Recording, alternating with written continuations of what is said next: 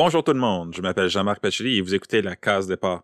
Avant d'aller plus loin, allez cliquer j'aime sur notre page Facebook, Case Départ BD, et abonnez-vous à l'émission sur votre plateforme d'écoute préférée. Aujourd'hui, je reçois Mélanie Leclerc. Elle explique comment elle en est venue à la BD, malgré des études en cinéma et en littérature. Elle dévoile quelques œuvres qui l'ont marquée et explique pourquoi elle a choisi une histoire personnelle pour ce qui allait devenir Contact, sa première BD. Elle raconte aussi comment Michel Rabagliati et Jimmy Beaulieu en sont venus à l'aider pour ce projet. Elle parle aussi de ses questionnements qui ont mené à temps libre et comment elle pensait que cette deuxième BD serait reçue. Il est aussi question de l'importance des rêves et des différences entre contact et temps libre. On parle de tout ça et de bien plus encore en compagnie de Mélanie Leclerc et ça commence maintenant. T'es la fille de Martin Leclerc, un caméraman et photographe. En plus d'être la petite fille de Félix Leclerc, je pense qu'on peut dire sans se tromper que tu viens d'une famille artistique. Est-ce que la création artistique était encouragée quand tu étais enfant? Ben oui, elle était, encouragée. Euh, elle était beaucoup encouragée par ma mère, qui était, euh, qui était euh, secrétaire et fille de plombier aussi. Donc, ça, c'était pas nécessairement un truc de, de du côté Leclerc. Mm-hmm. Ma mère était très assidue, puis c'est elle qui me faisait euh, finir mes dessins, absolument. Puis après ça, c'était elle qui faisait la job de coloriage. oh, wow, ok, du travail d'équipe. Ouais. Et t'as des bon, je l'ai mentionné, t'as des racines dans le monde de la chanson, du cinéma. Euh, t'as d'ailleurs toi-même un bac en cinéma. Qu'est-ce qui fait que t'as voulu faire de BD? Ça, ça devient tout cet intérêt-là? C'était pas une ligne droite, là, tout ça. euh, ça a été comme un... Ça a vraiment pas été une ligne droite. Longtemps, j'ai voulu... Euh, ce qui m'intéressait, c'était les livres, c'était la littérature. Mm-hmm. Euh, donc, j'ai étudié à l'université et au cégep en littérature. Oui. Ensuite, quand c'était le choix de dire, bon, ben OK, à cette heure, qu'est-ce que je fais? Je fais-tu la maîtrise? Ben non, c'est je passais mon temps quasiment à regarder des films documentaires. Fait que je voulais... Euh, ça me tentait pas de... Ça me tentait de sortir du livre. Fait que là, j'étais allée en cinéma. Puis c'était mm-hmm. super. C'était un beau programme. C'était des années vraiment tripantes. Mais après ça, sortir de là, ce qui me tentait le plus, c'était... J'avais le goût de faire du cinéma d'animation expérimental au bout. C'était ça qui me tentait. Ça me tentait de faire de la photo. J'étais comme jamais sur mon X, tu sais. Ouais. Puis euh, ce qui a... Finalement, j'ai participé avec la gang de, de Gadjo, avec des amis de, de du bac en cinéma à, mm-hmm. un périple en Inde. Puis euh, aussi essayer de faire des petits euh, contrats en sais, souvent c'était de la régie là, sur des plateaux de tournage, puis ça, ça, je me, j'avais de la misère. je me voyais pas super bien là dans ce milieu-là. Je, je, l'idée de faire des films, ça me plaisait, puis l'idée, on dirait qu'à un moment donné, je me suis rendu compte que ce que je voulais faire, c'était surtout raconter. Oui. Mais ça a été long là. Entre ça, j'ai j'ai arrêté d'essayer de trouver une place dans une équipe de cinéma, puis j'ai fait des enfants, puis j'ai j'ai fait euh, beaucoup d'artisanat, de, courte pointe, de mosaïque et j'occupais mes mains par mille et une choses. Mm-hmm. Puis euh, en lisant toujours, par exemple, j'ai ça lire ça a ça a été la constance à travers toutes les étapes de ma vie, même petite là. Fait que la, la constance ça a toujours été la lecture de plein de plein de sortes de livres. Puis euh, c'est vraiment juste un moment donné, ça encore là, je voulais raconter une histoire, puis les images, la BD me tentait. Hmm. C'était vraiment ça. Puis t'as bon, as, mentionné que la lecture a toujours été là. T'as aussi mentionné que quand t'étais jeune, tu faisais des dessins, puis ta mère faisait la, couleur. Euh, est-ce que t'as toujours été une grande lectrice de bande dessinée? Pas nécessairement, non. Ça a été... Euh, les images, c'était beaucoup les livres de photos. Mon, père était ben, photographe amateur, disons. Il était plus euh, caméraman de métier, mais photographe de de passion, de passe-temps, puis de, de réflexe au quotidien. Là, il y avait toujours un, il avait toujours son Kodak pas loin, puis en même temps, lui, ce qu'il lisait, c'était beaucoup des livres de photos, des, très beaux livres, là, mm-hmm. des, gros livres, puis des, puis c'était le fun parce qu'il s'intéressait à la tradition humaniste des grands livres de reportage. Fait que bon, ok, tu sais, euh, tel photographe, le Vietnam, bon, d'autres choses, euh, des gros c'est quand l'histoire, euh, les photographes racontaient des histoires euh, avec plus qu'un cliché, tu sais, qui, qui, qui, pouvait prendre de, de 20 à 60 euh, photos. Fait que ça, il y avait beaucoup ça. Hmm. Il y a, Martin, lui, tripait sur les Tintins. Donc, à la maison, c'était les Tintins. Puis ma mère, elle, elle avait une coupe de Philémon, elle était un peu plus flyée. Fait qu'elle, c'était le Philémon qu'elle, qu'elle, qui m'a fait, c'est elle qui m'a fait découvrir Fred. Mais il y avait aussi plein de livres illustrés, tu sais. Euh, j'étais chanceuse, euh, je suis née dans les fins des années 70, 77 début 80, euh, je me souviens pas la date exacte, mais la courte échelle commençait, fait que des beaux livres québécois illustrés par Philippe Béat, ben il y en avait, tu sais. Mm-hmm. Puis, euh, fait que, tu sais, c'est comme les mots puis les images se sont toujours côtoyés. Et puis, tu sais, sur une même échelle de, de... Puis à côté, il y avait les livres de d'autres livres, des livres de poésie, des livres de... Des... Ma mère lisait des, des méga briques, là, tu sais, c'était... Euh, je me souviens qu'elle lisait Bouche, le Matou, là, tu sais. Ah oui, oui, oui. les livres d'Alice Parizeau, puis tout ça. Elle, était une très grande euh, lectrice de, de romans, puis d'essais. fait que... Ouais, il y avait, il y avait toutes sortes de livres. Ben, moi, je crois que les lectures contribuent à faire de nous ce que nous sommes. Puis tu as fait des études euh, littéraires, tu travailles aussi en bibliothèque. J'ai presque peur de poser la question. Tu as mentionné quelques œuvres, mais c'est quoi les œuvres qui t'ont marqué euh, personnellement dans ton parcours? Ah, il y en a vraiment beaucoup, là, c'est ça, je sais pas. Euh. c'est comme s'il y a comme eu plein d'œuvres. Tu sais, que t'es à plein de tournants dans la vie, puis à un moment donné, il y a telle œuvre sur laquelle tu tombes par hasard, qui, qui te fait bifurquer, ou qui te fait comme dire, aïe aïe, sais, ça, ça, ça me donne le goût de continuer, ça, ça me donne le goût de...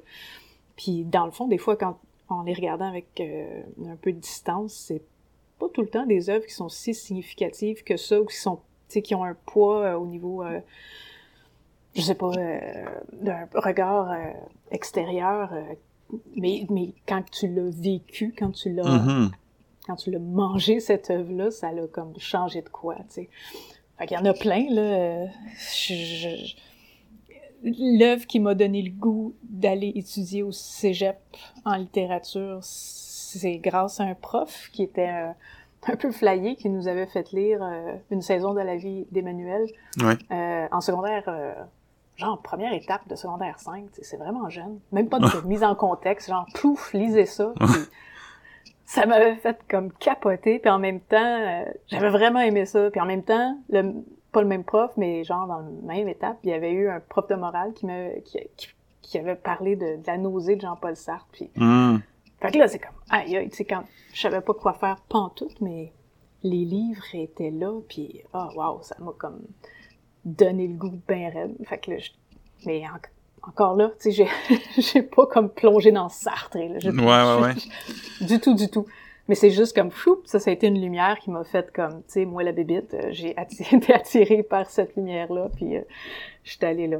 Mais, euh, fait qu'il y a ça, euh, des œuvres qui me font qui m'ont fait euh, bifurquer. Il y a Pierre Perrault qui était là en cinéma, mais qui accompagnait chaque livre, euh, chaque film d'un livre. Mm-hmm. C'était comme si lui, bon, c'est ça, c'est une autre histoire. Lui, il faisait une transcription littérale de, de son tournage, puis il montait son film. Euh, ben, de ce que j'ai pu comprendre, il montait ses films à, à, à, partir des verbatims, dans le fond. OK. C'est comme s'il créait à partir du dialogue qui avait été filmé. Fac, anyway, en bout de compte, il faisait souvent, je pense qu'il l'a fait à chaque film, ou je suis pas sûre. Anyway. Pour La Bête Lumineuse, il l'avait fait, euh, il l'avait fait pour Le Fleuve. Euh, il faisait des livres, puis veut, veut pas Martin qui avait travaillé avec Pierre. Euh, on était invité au lancement, fait que genre quand moi je pensais à un écrivain, je pensais à Perrault, tu sais, euh, je, le voyais cinéaste. puis à tout prendre, très jeune, ces films, bon, j'étais pas happée par ça, mais c'était mon écrivain vivant que je connaissais. Mm-hmm. fait que, puis lui, quand que, des années fin 80, il a publié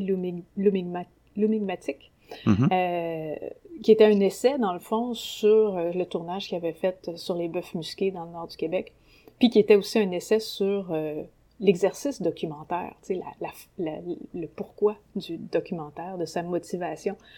Mais c'était d'une poésie incroyable, parce que c'est en même temps un récit de voyage, c'est une quête cinématographique, c'est une quête aussi qui, qui va plus loin que le cinéma. Puis ça, ça aussi, ça, ça m'a comme vraiment donné le goût d'essayer de, faire des films, de d'essayer de, de toucher à ce qu'il cherchait, tu sais. Que mm-hmm. ce soit. Puis éventuellement, ça, ce qui cherche cette poésie-là, c'est pas nécessairement juste en film, mais c'est...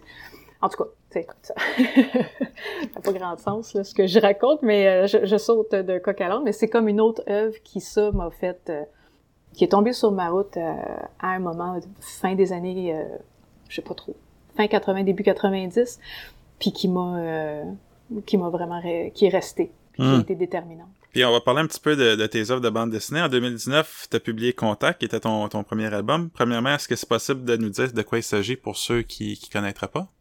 C'était ma première BD. Euh, ça raconte la vie de... Ben, ça parle de Martin Leclerc, euh, mon père, puis mm-hmm. euh, ça parle de... Ça parle de photos, l'apprentissage de la photographie de père en fille, en fait. j'ai comme choisi de prendre l'angle de la transmission pour parler de lui euh, et de sa passion et de comment son regard s'est construit euh, à travers, euh, je crois, c'est 25 ans environ, à différents intervalles qui ont été, ben, pas, qui sont, qui sont pas systématiquement toutes les 8 ans ou whatever, mm-hmm. mais à, différentes étapes de, de disons, d'apprentissage pour faire un portrait de, de, de, de ce gars-là, de, avec, en plus de, en relation avec euh, ben sa fille parce que tout seul, euh, tout nu, c'est un personnage un peu euh, pas trop bavard, un peu taciturne, un peu mais qui moi ce qui m'intéressait de dire avec ça, c'était comment avec la photographie, il avait il avait appris à communiquer une, si belle vision du monde, puis à, exprimer justement une si grande sensibilité, tu sais, qui était de prime abord pas nécessairement euh, évidente quand on connaissait le, personnage en mhm. surface. Puis euh, le fait que ça soit euh, sa fille qui le raconte, puis que ça soit sur une longue durée, mais ben, c'est ça, ça, ça, le rend un peu plus, voilà, attendrissant ou humain, bref. Mhm. fait que c'est ça, c'est l'histoire de, de, Martin. Mais pourquoi avoir choisi une histoire aussi personnelle comme sujet de premier album? C'est quoi qui t'a fait dire que ça, ça va être ça mon premier sujet? Euh, ça faisait plusieurs fois quand même que j'essayais d'écrire, mais dans mon coin, sais, euh, sans jamais nécessairement oser le mm-hmm. montrer.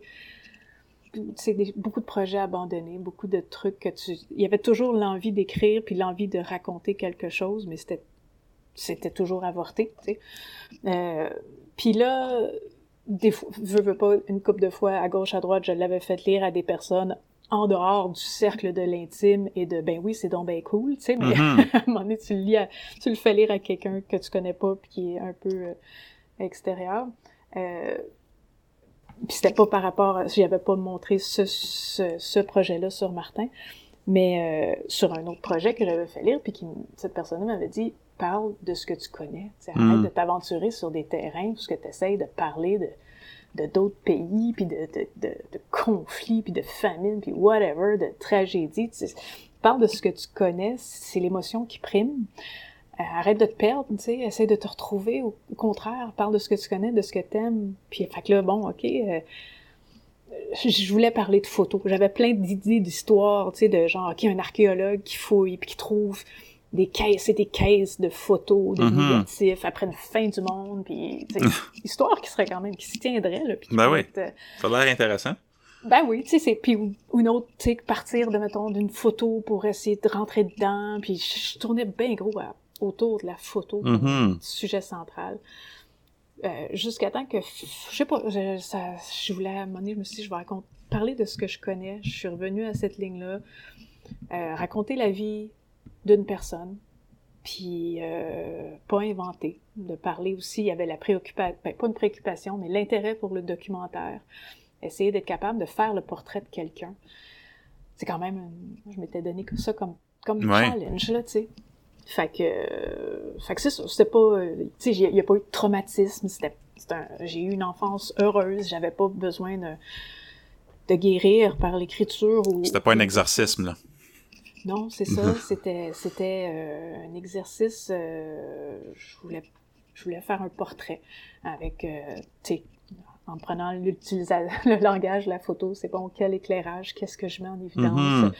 qu'est-ce qu'on coupe, qu'est-ce qu'on garde, tu sais, comme comme un montage, qu'est-ce qui passera pas à l'étape du dernier montage. Puis, fait que, ouais, fait que ça c'était la motivation profonde dans le fond là, de Puis j'ai lu que, bon, quand tu voulais publier ta première euh, BD, tu as demandé conseil à Michel Rabagliati. Tu as suivi des ateliers de bande dessinée qui étaient donnés par euh, Jimmy Beaulieu. C'est quoi que tu as retiré de tes interactions? Parce que c'est quand même deux pointures imposantes de la bande dessinée. Là. C'est dur de, de faire mieux qu'eux autres. J'ai été euh, vraiment chanceuse. ouais, je dirais, oui. Oui, j'ai été super chanceuse.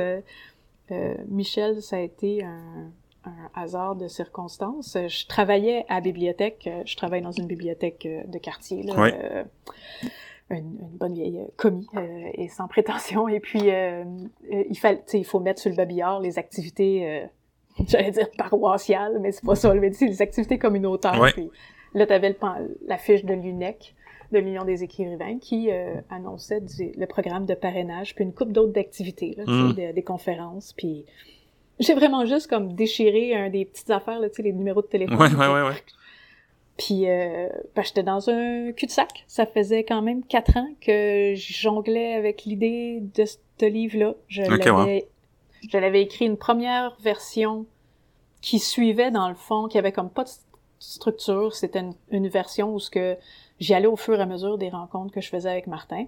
Puis en suivant ces planches contact, genre son cartable avec la planche contact numéro 1. Mm-hmm. C'était quoi? Puis après ça, la planche contact numéro 2. S'il aurait été comme interminable, parce qu'il y a comme 36 albums avec chacun genre 50 planches contact. Mais bon, moi j'y allais de même, tu sais, Mais puis je m'étais rendu comme à 100 pages, puis je m'étais rendu compte que ça venait nulle part. Fait que je recommence à zéro, mm. tout seul. je m'étais dit ok, je vais raconter comment commençant à zéro, il était une fois ce gars-là est né. Mais c'était comme un peu touchy parce que il était né, ben il est né d'un père comme connu et super intéressant et super pertinent. Puis, mais en même temps, je le connais pas tant que ça. Je savais pas trop quoi dire. C'était comme un terrain miné de plein de pièges et de. C'était Félix, son père. Fait que c'était c'était dur de commencer l'histoire à lui. Tu sais, fait qu'il fallait commencer plus loin. Fait que finalement, je m'étais rendu comme à une centaine de pages, puis Colin, il était même pas ado, là, tu sais. puis c'était, c'était plus un récit illustré qu'une BD. Okay. J'étais pas du tout dans le récit en images. C'était un récit accompagné d'images. Et puis euh, là, je, je, recommençais une troisième version où ce que là, j'essayais comme avec une introduction en parlant de la photo en partant. Puis euh, j'ai vu cette annonce-là. Fait que j'ai comme ramassé une coupe d'affaires que mm-hmm. j'avais faites, puis j'ai présenté ça. Là, il me disait, dans le bottin, il y en avait juste trois écrivains, entre parenthèses, qui s'affichaient comme en fait, qui faisaient de la BD. Ah oui, OK. dont Michel. Puis j'ai présenté ça, puis euh, il a comme dit OK. Fait que c'était, je sais pas trop, je me souviens plus combien d'heures, c'était une vingtaine d'heures euh, d'échanges qui étaient euh, entendus dans ce parrainage-là. Mm-hmm.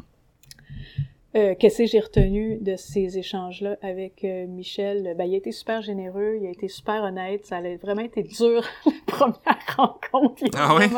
Ah oui, il était vraiment... Tu sais, il a comme dit, ah, j'ai tout lu, puis c'était long, puis ah, c'était pas tout le temps le fun, c'était plate.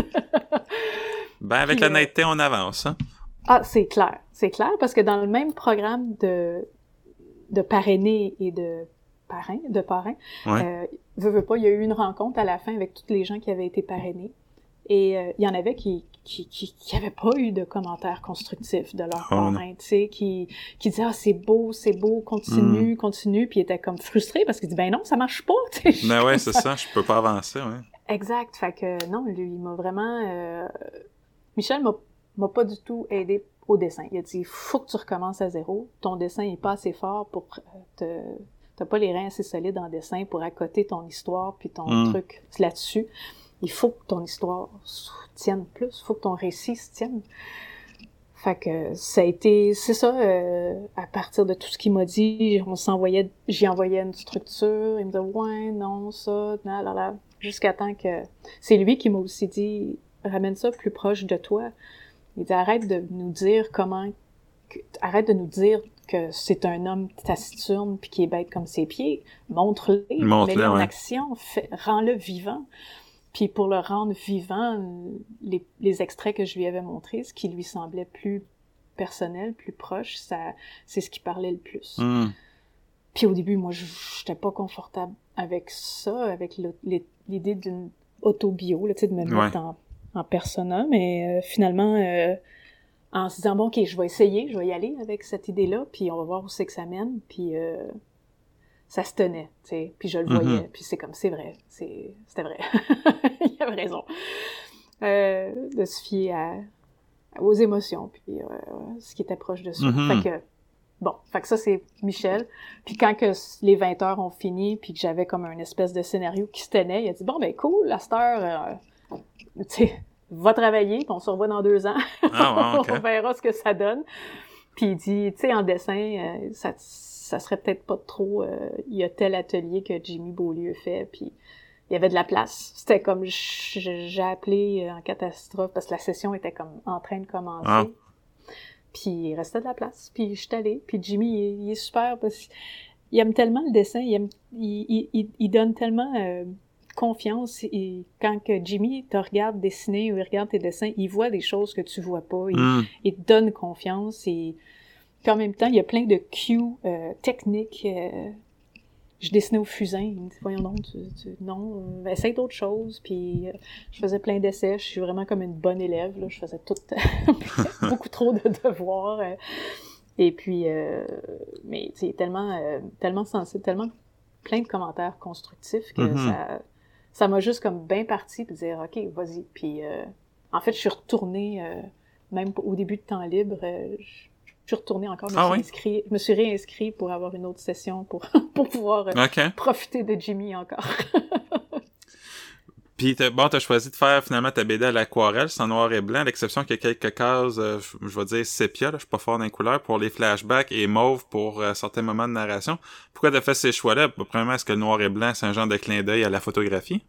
ça me comble bien en masse le noir et blanc. Je, trouve que c'est super beau. euh, c'est pas, c'était pas du tout un compromis que de faire du noir et blanc. Après ça, pour les autres couleurs qui étaient empruntées, je m'étais dit, je vais. C'était plus pour les sauts dans le temps. Quand c'était plus dans le passé, c'était le sépia, puis le. Après ça, c'était comme un espèce de virage euh, plus bleu. Je m'étais dit que je prendrais les espèces, les virages qu'on pouvait faire en chambre noire. euh, après le, avec les bains qu'on pouvait faire. Donc, euh, tu sais, le virage bleu, le virage euh, sépia, puis un autre espèce de virage un peu plus jaune. Là. Je j'ai pas les noms techniques, là, mais euh, c'est Ouais. toutes des, c'est couleurs, dans le fond, que tu peux faire avec les photos. Fait que ça, c'était juste ça. OK. Comme ton père, tu t'as donné toi à la photo, est-ce que t'as trouvé que tes connaissances en photographie ont été avantageuses? Puis t'as parlé justement euh, bande dessinée, bon, il y a du cadrage, euh, il y a une composition d'images. Est-ce que c'est toutes des choses qui, qui sont qui t'ont servi? Oui, ben oui, j'imagine. Sans, sans que ça soit nécessairement consciemment, mais tu sais, le regard se construit beaucoup à partir de ce qui est vu. Euh, Mhm. c'est, ça, je le crois beaucoup. Puis euh, je suis comme vraiment fatigante avec mes, mes gars qui regardent euh, beaucoup de YouTube. Puis c'est tout le temps mal cadré. Puis c'est tout le temps des lettres. Puis c'est tout le temps du monde qui se regarde se filmer. Tu sais, je trouve ça vraiment euh, pas euh, édifiant. là, je sais pas. Ouais, ouais, ouais. ça, c'est comme euh, capsule personnelle, mais... On va mettre un avertissement au début, là, qu'il y a, il y a de l'éditorial ici. hein. Ouais, c'est ça, là. Mais, euh, ouais, je, je pense que... Mais sans que ça soit conscient, euh, je, je, je crois qu'on... Je, je sais un petit peu comment construire Mhm. une image, que ce soit euh, en photo euh, la- la- ce qui est frustrant, c'est qu'en dessin, j'ai des limites, j'ai des grandes limites, j'ai des limites de ce que je peux faire. En photo, Ok, t'as la limite de ce que tu peux prendre, de ce qui est devant Ouais. toi. Admettons que tu respectes sans... Admettons que tu, restes, tu, tu- tu y vas dans une tradition documentaire où tu Mhm. veux pas euh, jouer euh, dans, dans l'après, tu sais, dans le montage, dans le photomontage, tout Mhm. ça. Euh, Le réel a ses contraintes, mais le dessin a mes contraintes euh, qui sont... euh, tu sais, j'ai pas étudié en... en- j'ai pas de grosses notions de perspective, c'est quand même assez limité. Je me débrouille beaucoup avec qu'est-ce que j'ai, puis avec Mhm. beaucoup de béquilles, fait que c'est, laborieux. Fait que des fois, tu l'as dans la tête, tu sais comment tu veux le faire, mais c'est au bout de plusieurs euh, tentatives, puis il y a du compromis quand même. Ben, tu vois, tu, tu mentionnes ça, puis justement, dans, dans Contact, ton, euh, le Martin, ton père, il dit que qu'est-ce qu'il y a de plus fun en photo, c'est de cadrer. Là, tu m'expliques tout ça. Est-ce qu'en faisant ta bande dessinée, tu trouvais que euh, faire les, les cases, c'était ce qu'il y avait de plus fun aussi, le, le fait de cadrer euh, ton récit? Je trouve que c'est là que le, le, gros de la création BD se fait. C'est dans la Mhm. mise en page, dans, le, dans ce découpage-là des plans, de comment tu le dessines, de comment tu l'assembles. C'est ça qui est encore plus le fun parce que tu as tous les morceaux de la mosaïque que, que tu fais. Tu sais, tu fragmentes l'image, tu fragmentes.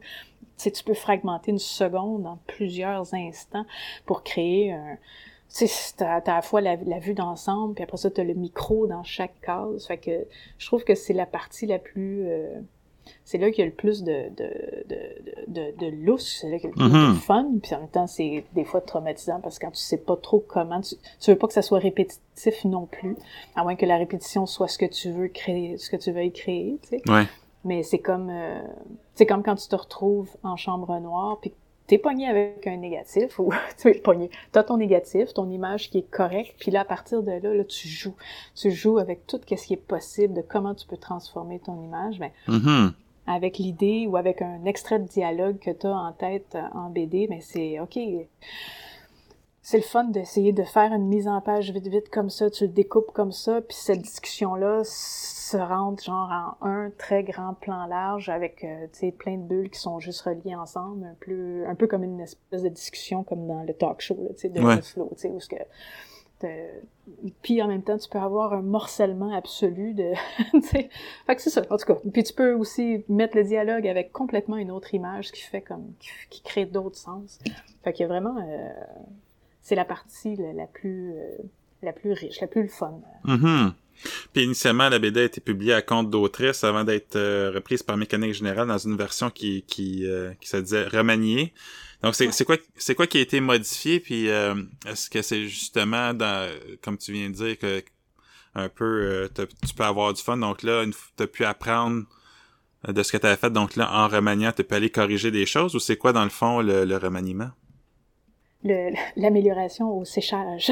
je sais pas trop, là, après lavage, le rétréci après lavage. Mais dans le fond, euh, ben, c'était Eric, euh, qui était le, le, le, le capitaine de bateau de mécanique à cette époque-là, Eric Bouchard.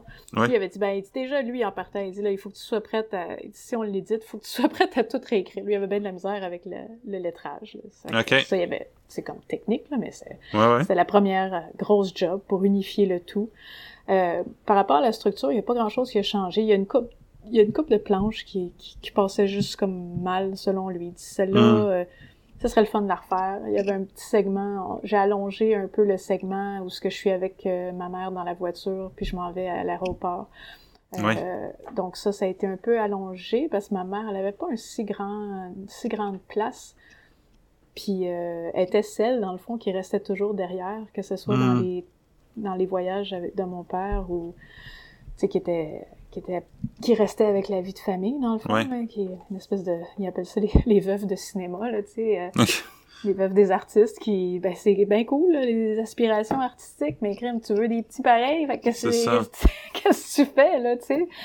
Euh, fait que voilà, ça, ça, ça me faisait plaisir d'y donner plus de plus de place euh, à ma mère. Et puis il y avait une coupe de, de planches. La planche avec euh, il y avait une planche avec Félix que j'ai changée. Euh, il dit ça, il dit, si tu peux faire mieux, euh, ça serait bon.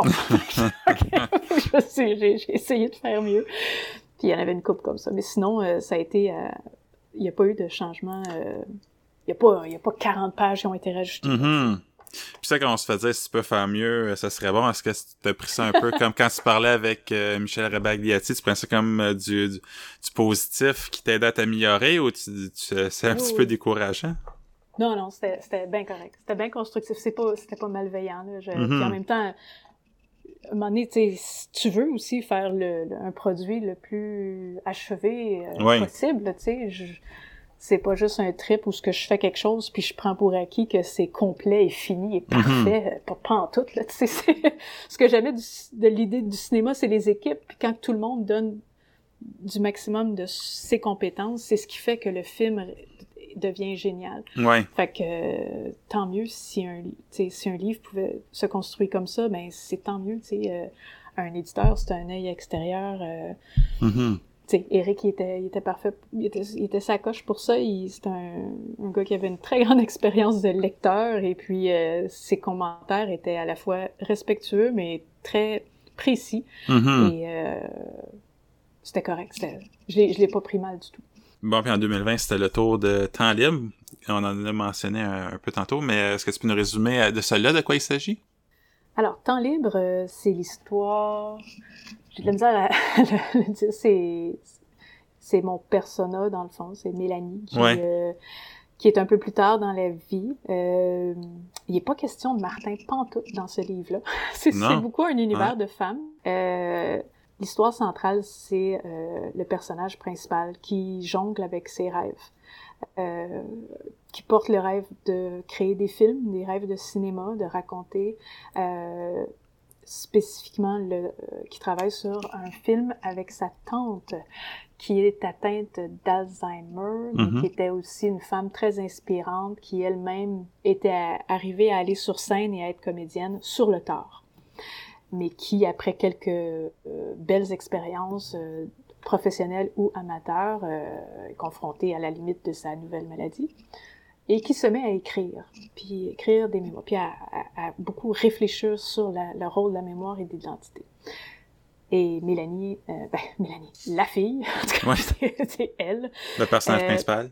Ouais, je et l'autre, euh, veut faire un film expérimental sur elle, en même temps qu'elle mène une vie au quotidien, une vie de famille, mère, puis une job pour survivre, parce que tu peux, voilà, tu sais, tu, tu vis pas de rêve de cinéma expérimental. Mm-hmm. À travers ça, il y a une il y, avait beaucoup de personnages secondaires qui étaient importants pour moi. Donc, Louise, qui était la, la tante, euh, mais qui est pas, dans la vraie vie, qui est pas ma vraie tante, qui est plus comme une espèce de cousine de... whatever. Elle est dans la famille, mais c'est loin, là, euh, mm-hmm. où était marraine dans mon histoire. Anyway, euh, il y avait elle qui, veut, veut pas, jonglait avec le deuil de, de ses capacités cognitives et de ses rêves et de ses aspirations.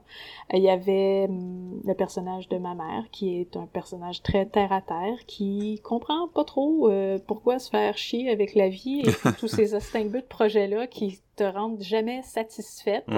En référence aussi à son conjoint euh, qui a voulu faire des films euh, à tout prendre, quitte à la laisser, tu sais, mm-hmm. à, la laisser, à l'abandonner à plusieurs reprises pour des œuvres. Euh, il y a le personnage de Steve, qui est son meilleur pote de la gang, qui, lui, on, la, on le devine, est un espèce de, de musicien qui, mm-hmm. qui, qui, fait une espèce de job de représentant de service à la clientèle, puis qui, qui, qui est une maudite job plate, mais que c'est comme ça, puis qui, qui vit de petits projets comme ça à gauche, à droite. Et puis il y a un autre personnage qui est une collègue de bibliothèque qui, elle, euh, fait sa vie, puis que la vie a passé vite, puis qui a fini par être mm. commis une bonne partie de sa vie, qui, puis qui s'apprête à prendre sa retraite, puis il y a un poste qui se libère, son poste à temps plein, ce qui donnerait une possibilité au personnage principal d'avoir un salaire qui a de l'allure, puis une sécurité d'emploi, puis Genre, t'as veux-tu cette job-là? Ouais, mais si je la veux, ben ça veut dire que j'aurais plus de temps libre pour faire mm-hmm. ce que je veux faire pour vrai dans la vie, tu sais. Euh... Fait qu'est-ce que tu fais avec ces rêves-là? Parce que ce projet de film-là, euh, lui aussi, mène pas à grand-chose parce qu'au fur et à mesure que ça avance, Louise perd ses moyens et devient de moins en moins sujet participant au film et de plus en plus un objet d'étude puis ça passe pas super bien, tu sais, ça va pas bien. Euh, donc, euh, le projet doit être euh, abandonné. Puis là, qu'est-ce que tu fais avec ça? Comme qu'est-ce que tu fais avec ces morceaux de, de rêve brisés, morcelés? Mm-hmm. Comment tu recolles ça? Puis qu'est-ce que tu fais avec ça quand ça mène... À, quand, à quel moment t'abandonnes? Dans le fond, c'est, c'était ça la question de, à la base de tout ça. Puis dès qu'on ouvre la, la BD, on voit qu'il y a une différence graphique avec Contact. On, bon, tu joues avec euh, les conventions de la BD, par exemple, il y a les cadres qui sont moins délimités par des lignes, euh, ou quand, bon, Louise qui devient confuse avec son Alzheimer, euh, il y a une fois qu'on voit des morceaux de casse-tête là, qui disparaissent dans, la case. C'est, c'est quoi qui explique ce, ce changement d'approche-là? Est-ce que c'est l'expérience qui rentre ou c'est, c'est quoi? Je sais pas, c'était pas... J'avais moins le goût d'encadrer. c'est là, on fait des lignes... Ouais, non, j'aimais bien l'idée que ça soit plus je voulais que ça soit pas très contrasté, je voulais que ça soit très doux. Tu sais, euh, mm. c'est une histoire qui parle, qui est vraiment, qui est très intime. Fait que c'était comme les marges entre ce qui était de l'histoire et du soi étaient beaucoup plus fluides. Euh, je, je, je l'avais faite la première tentative avec des cadres, puis je, je, j'aimais mieux l'idée que c'est toi un petit peu plus euh, qui laissait plus de place à l'accidentel, mm-hmm. à, l'aquarelle qui déborde, euh, à, l'imperfection peut-être. Euh, j'aime bien, je me sens plus à l'aise avec ça, puis ça, c'était vraiment juste, tu sais, encore là, c'est les premières pages, je les avais faites un OK, on y va dans le style avec des lignes droites, ta, ta, ta, ta, ta, ta. Après ça, deuxième essai, on se lâche plus lousse, puis euh, c'est juste au look finalement. Mm non, tu sais, ça, c'est plus ça que ça me tente de faire. Fait que c'était, euh, peut-être que j'avais plus, bon, je pense pas que j'avais plus confiance, parce que dans la vie, j'ai pas super confiance, là, mais euh, c'était, c'est, c'est, je sais pas, ça ressemblait plus à ce que je voulais raconter, là, c'était plus, les frontières étaient plus puis au début de l'album, il y a Mélanie qui présente à Steve le premier montage de, son documentaire sur sa tante. Puis lui, il a pas de l'air convaincu que ça, que ça va pas être déprimant comme histoire. je me demandais en, lisant ça, est-ce que toi-même, tu as eu cette crainte-là qu'en faisant ton album, tu ferais une histoire déprimante? Ah oui, clairement. C'était vraiment... Euh, puis quand j'en avais parlé à, à, Eric, on, finissait... Euh, on faisait comme l'éventail de toutes les corrections qu'il y avait à faire dans Contact puis euh, la version euh, euh, auto-publiée, puis là, on faisait tout ça, puis là, en même temps, il, en, en, finissant le dîner, il dit, puis tu travailles sur d'autres choses? Mm-hmm. Puis en effet, moi, j'avais déjà commencé temps libre. Fait que j'y parle, j'essaie de décrire, genre, ouais, ben ça parle genre d'oubli, de mort, de fin des rêves, puis tout ça. Puis elle fait, ok, c'est pas, c'est pas super winner, mais euh, ça dépend toujours de comment tu vas en parler. Tiens-moi au courant. Puis j'ai commencé à l'écrire dans les, premiers jours qui ont suivi l'édition, euh, l'auto-édition de mm-hmm. Contact, où ce que j'avais travaillé vraiment fort. Euh, ça s'est échelonné sur, tu sais, quasiment sept ans. Là, je, Puis tout ça pour arriver à, à une auto-édition que j'avais payée de ma poche puis j'avais payé super cher. Euh, fait qu'il me restait comme... Tu sais, j'avais réussi à payer comme kiff-kiff la facture de, de tout ça, là. Puis là, tu dis, bon, à cette heure, what, tu what next? Qu'est-ce que mm-hmm. tu fais? Ça valait-tu la peine? Parce qu'en même temps, je veux pas, avec la vie de famille, les heures que tu passes à faire ça, c'est des heures que tu donnes pas ah à la famille, puis à, à d'autres choses. Puis ça vaut-tu la peine? Ça a-tu donné de quoi? C'est c'est-tu juste un trip d'ego de faire ça? Fait que c'était toutes ces questions-là qui étaient là. Fait que c'était super... Euh, au début, c'était ces questions-là qui motivaient euh, le récit et d'essayer de répondre à ces questions-là. Fait que euh, j'étais j'étais pas mal sûre que ça, ça allait être ben, pas déprimant, parce que je sais que c'est quand même drôle, puis je suis pas tout seul à vivre ça. Mon ami Steve, qui est, qui est illustré dans, dans le dans l'histoire, qui partageait une même pas crise, mais passage comme ça où tu te dis, crime, après des années d'études euh, à différentes universités à travers le monde, des projets, des subventions, ça mène à quoi? Quand est-ce qu'on continue ou je sais pas, là. Mm-hmm. Puis comment t'as fait pour éviter que ça soit déprimant comme histoire? Parce que ça l'est pas. Je pense que c'est l'autodérision, quelque part. Puis il y a mm. beaucoup d'amour là-dedans, là, tu sais, parce que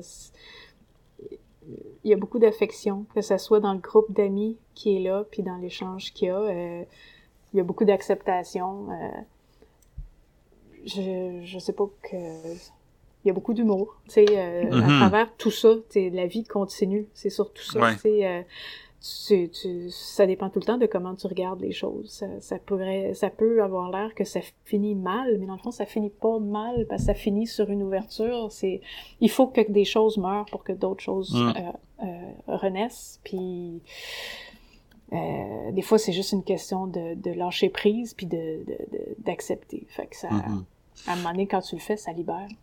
Puis justement, bon, les, les rêves qui meurent ou qui vivent ou qu'on abandonne, ça fait, ça fait partie des thèmes de la bande dessinée. C'est quoi l'importance des rêves pour toi? Les, les rêves, c'est bizarre parce que ça fait partie de quitter, mais en même temps, ça existe comme pas. Uh-huh. Tu sais, c'est vraiment une espèce de... C'est l'entité qui te guide, puis qui... C'est une grande part de soi, puis en même temps, c'est presque rien.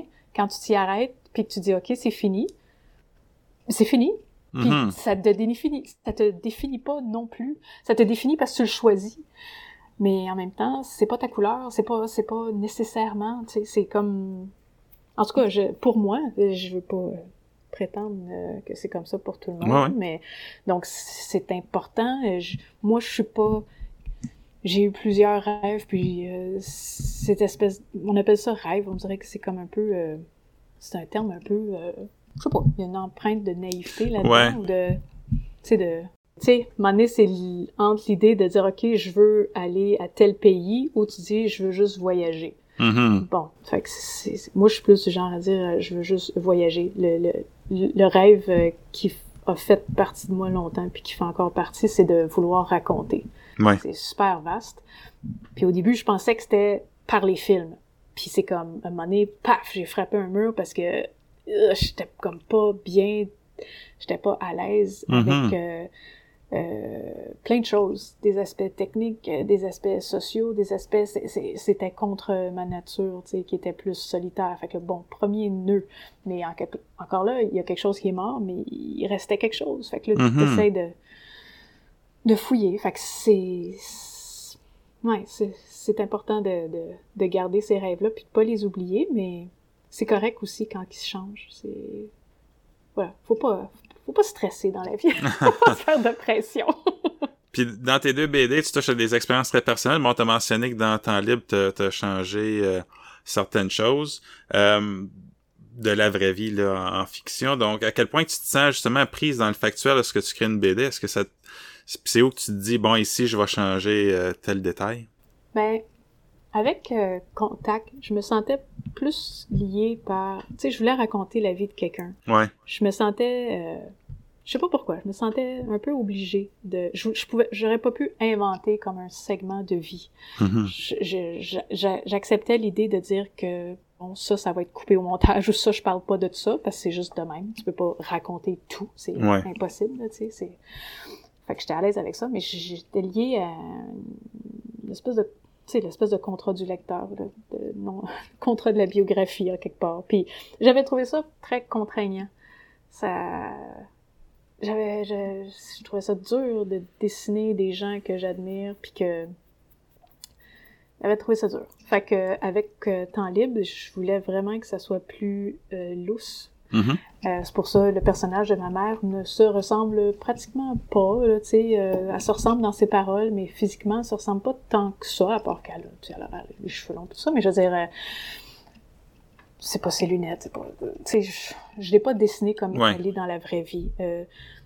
Louise un peu plus, mais je sais pas. je- à tout prendre, le résultat final fait qu'il se ressemble peut-être par rapport au réel, mais je, je voulais plus m'amuser. Puis au niveau de la temporalité, j'ai vraiment plus. J'avais comme pas rien, je devais rien à personne, tu sais. Fait que c'était vraiment plus. euh, ça suivait plus la structure de ma réflexion que plutôt que la structure d'une Mhm. vie de quelqu'un d'autre. Puis j'ai trouvé ça. euh, j'ai bien aimé. J'ai, j'ai, j'ai- ben, je regrette pas l'autre expérience pour autant, là, mais euh, je me suis plus amusée avec la construction du récit, disons. Puis quand on fait quelque chose de, de- qui, qui touche à notre famille, que ça, même si on change des, des choses dans, dans, temps, dans temps libre où on, on reste plus fidèle dans le contact, est-ce qu'il faut avoir une bonne discussion avec euh, les gens qui vont être présents pour euh, voir s'ils sont d'accord avec certains choix qu'on qu'on va présenter? Parce que même si c'est pas rien de dramatique, euh, des fois c'est quand même, on rentre dans, dans la vie privée des gens. C'est clair.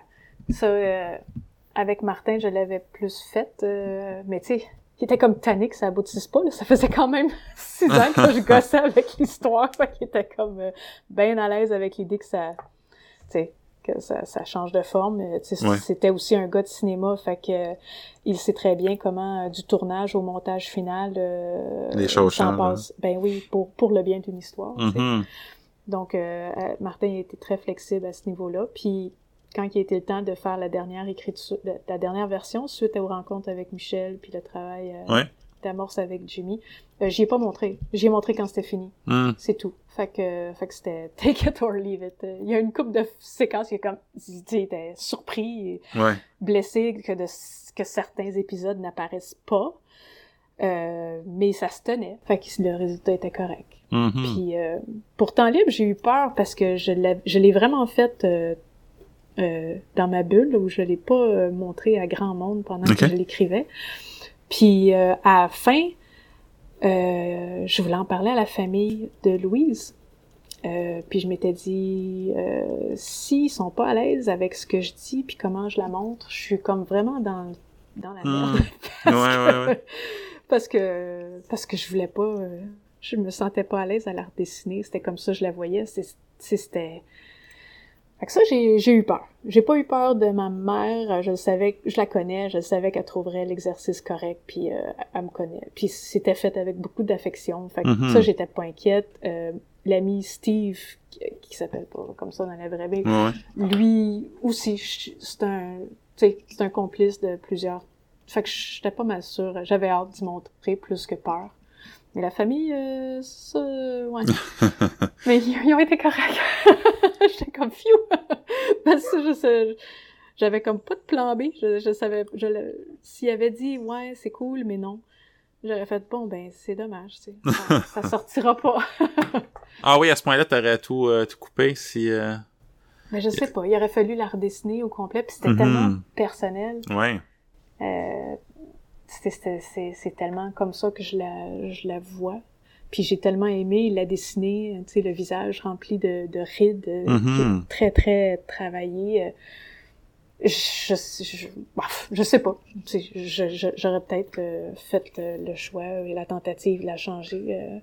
rendu là, tu sais, c'est quand t'es rendu tellement loin dans le processus, tu te dis, bon, ben, t'es pas pour, lâcher là, tu sais, ça se tient, c'est bon. Ouais. Bon, ben, OK, tu sais, on va se rajouter un autre six mois, puis on va le refaire. Puis... Puis, puis avant de te lancer dans, justement dans, dans de l'autofiction ou euh, des bandes dessinées très personnelles, est-ce que tu avais vérifié, voir qu'est-ce qui se faisait dans dans d'autres euh, dans d'autres albums qui, qui faisaient dans le même style, voir c'était c'est quoi les approches prises par, par ces gens-là? Euh, sans que ce soit de la vérification, de la validation, tout ça, c'était un intérêt, tu sais, Ouais. je m'étais beaucoup intéressée à... J'avais beaucoup aimé euh, Fun Home, tu sais, ou euh, euh, Alison Bechdel ou Bechdel, je sais pas, je, je sais pas comment la prononcer, mais tu sais, parle de sa relation avec son père. Ça m'avait beaucoup, beaucoup plu. J'avais beaucoup Mhm. aimé ce livre-là. J'avais, tu sais, le, le- j'avais beaucoup aimé... Je les ai pas en tête, mais plein de récits intimes qui, qui racontaient des vies familiales. Puis euh, oui, ça, mais c'était pas temps pour voir qu'est-ce. Ben, je sais pas. Ça, ça avait fait, ça avait nourri tout mon processus. euh, Mhm.